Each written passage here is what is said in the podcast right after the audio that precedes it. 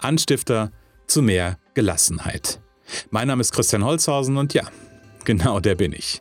Ich bin der Anstifter zu mehr Gelassenheit. Hallo und herzlich willkommen zur Folge 01 meines Podcastes Erfolgsfaktor Gelassenheit. In dieser Folge werde ich dir verraten, warum es eigentlich den Anstifter zu mehr Gelassenheit und somit auch den Podcast Erfolgsfaktor Gelassenheit gibt. Ich werde dir berichten, was ich in meinem Alltag wahrnehme und welche Auswirkungen das sowohl im privaten wie auch im geschäftlichen Umfeld bei Selbstständigen und Unternehmern hat. Aber bevor ich jetzt zu viel verrate, sage ich einfach, legen wir los.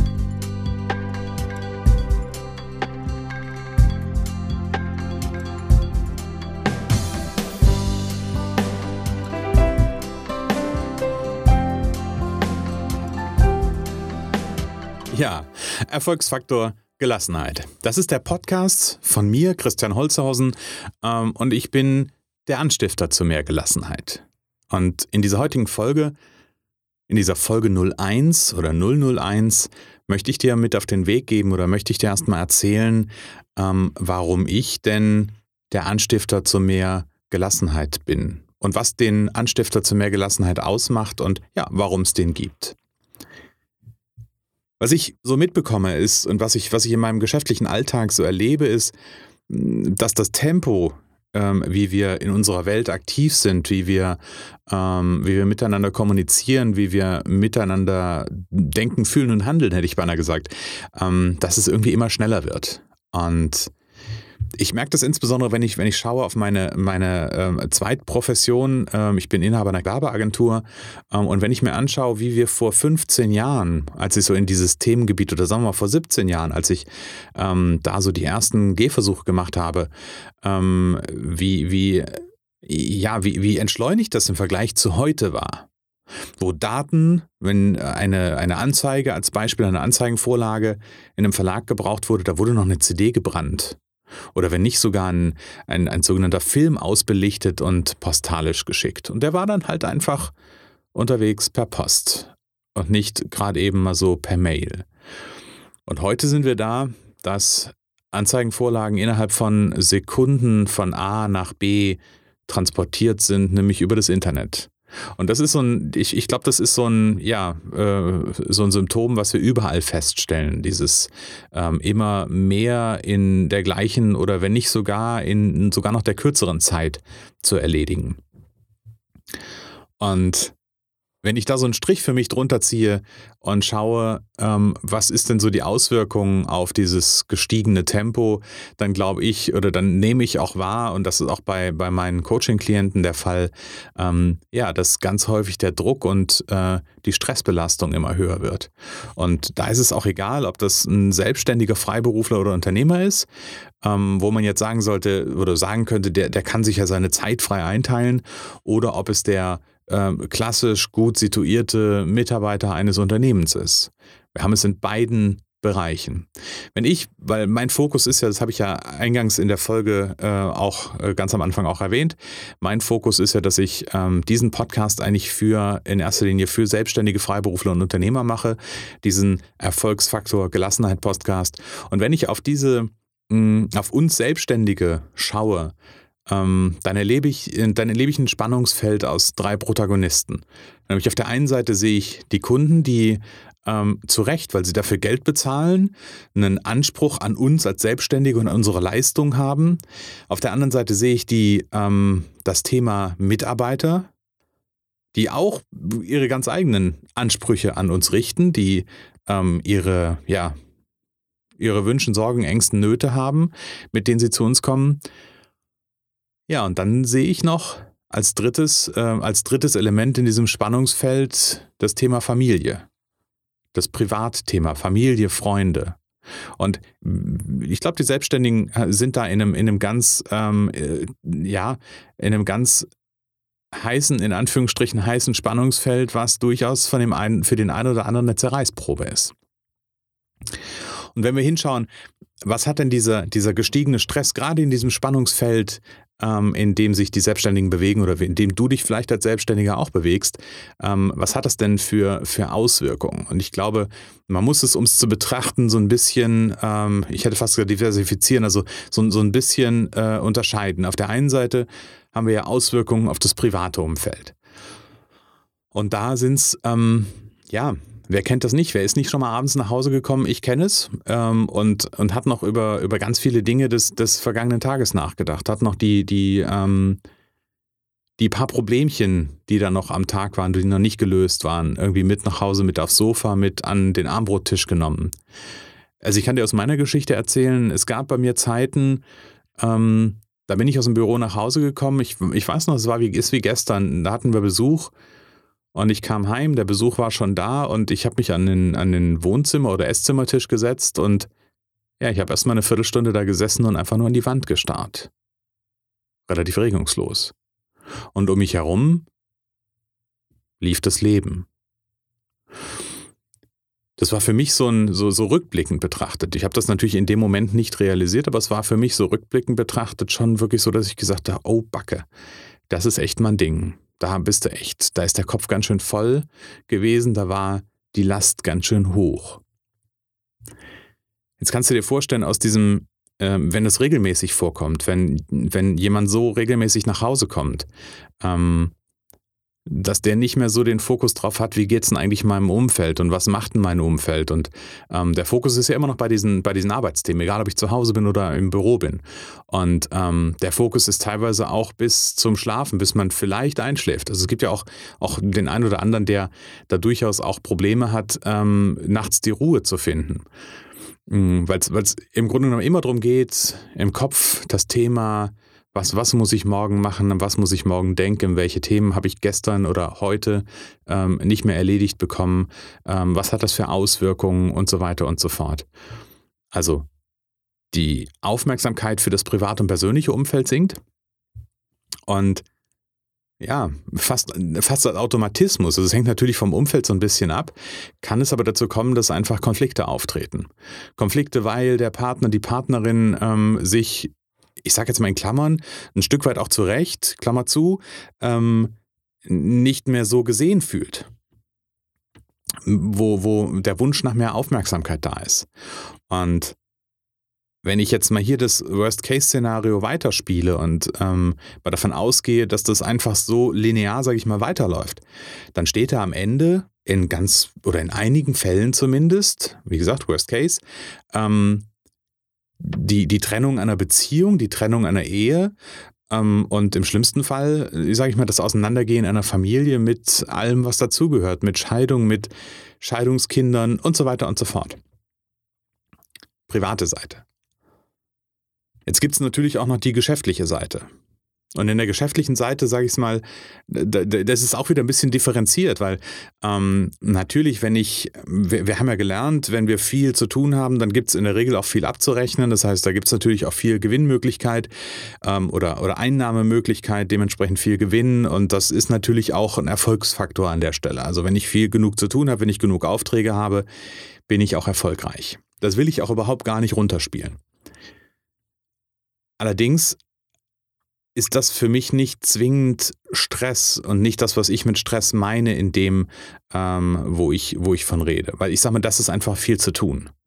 Stress ist ja das, was wir im Grunde genommen daraus machen, wie wir mit dem, was im Alltag anfällt, was bei uns im Büro anfällt, wie wir damit umgehen. Und wenn da einfach der Load so hoch ist und wenn wir es nicht schaffen, uns ähm, abzugrenzen zu diesen vielen Dingen, die da äh, die da anstehen. Und wie, wie gesagt, in dieser Schleife drin sind die, wo wir auch privat die Auswirkungen merken. Ähm, dann werden wir in der Regel auch feststellen, dass die Stimmung in unserem Büro- und Arbeitsumfeld eine andere wird. Dass da auch ein Konfliktpotenzial steigt, dass da ähm, eine angespannte Stimmung ist, will ich mal sagen. Und, und das kann sich, das ist so eine, eine der Ebenen, das kann sich natürlich auch auswirken auf zum Beispiel auf die Kundenbeziehung auf die Kundenbeziehung, dass ich vielleicht, weil ich den Kopf so voll habe mit dem Kunden, den ich eigentlich seit äh, vielen Jahren betreue, nicht mehr so herzlich umgehe, obwohl ich es nicht merke. Ähm, was dazu vielleicht führt, dass er irgendwann den Weg wählt zu einem anderen Anbieter. Wenn wir schauen, dieses unter Druck stehen und dieses so unter Stress und Anspannung sein, das führt im Gehirn zu gewissen Reaktionen oder zu gewissen Dingen. Ähm, nämlich unser Gehirn kann in so Stresssituationen, und das ist, ich sag mal, äh, evolutionär betrachtet auch total super, ähm, kann nicht mehr so flexibel und kreativ arbeiten. Das heißt, was in unserem Gehirn passiert, wenn wir unter Druck geraten, wenn wir in Spannungssituationen kommen, unser Gehirn nutzt alte, tja, wie will ich sagen, alte Verknüpfungen. Das heißt, ähm, unter Stress stupide abzuarbeiten, einen Brief von links nach rechts zu legen, wird wahrscheinlich sogar gut funktionieren. Allerdings unter Stress ähm, kreative Lösungen für Kunden zu erarbeiten, ähm, flexibel mit Kunden umzugehen, flexibel mit Mitarbeitern umzugehen, wird da schon durchaus schwieriger. Und all das, weil wir den Druck vielleicht nicht bewusst, aber unterbewusst wahrnehmen. Und dieses andere Arbeiten oder dieses, dieses, diese Veränderung, die sich da in der, in der Arbeitsfähigkeit unseres Gehirns ähm, zeigt, das hat natürlich auch oder in, in vielen, vielen Fällen äh, auch Auswirkungen natürlich auf, den, auf die Arbeitsleistung. Also wie, wie kreativ und wie flexibel kann ich meine Arbeit erledigen? Und ähm, wenn ich hier den Worst Case aufmache oder den Ansatz eines Worst Cases aufmache, dann sind wir da, dass ähm, ja vielleicht sogar am Ende das Geschäftsergebnis schlechter wird. Und wenn das Geschäftsergebnis schlechter wird und ich vielleicht äh, als Kriegskram durch die Gegend laufe, meine Mitarbeiter irgendwann sagen, ähm, bei dem Holzhausen? Nee, da will ich nicht mehr arbeiten. So, und dann komme ich vielleicht an den Punkt, dass ich ähm, plötzlich noch mehr Arbeit habe, die ich noch mehr vielleicht im Anfang auf meine Mitarbeiter abwälze, ähm, weil ich denke, boah, ich kann das selber nicht schaffen. Ähm, was dazu führt, dass die Stimmung noch schlecht und, und so weiter. Ich könnte die Spirale an der Stelle aufmachen und ich glaube, du kannst dir ähm, ein, eigenes, ja, ein eigenes Szenario aufmachen, wo das theoretisch, nicht zwingend, aber wo das theoretisch ähm, hinführen kann, diese Geschichte.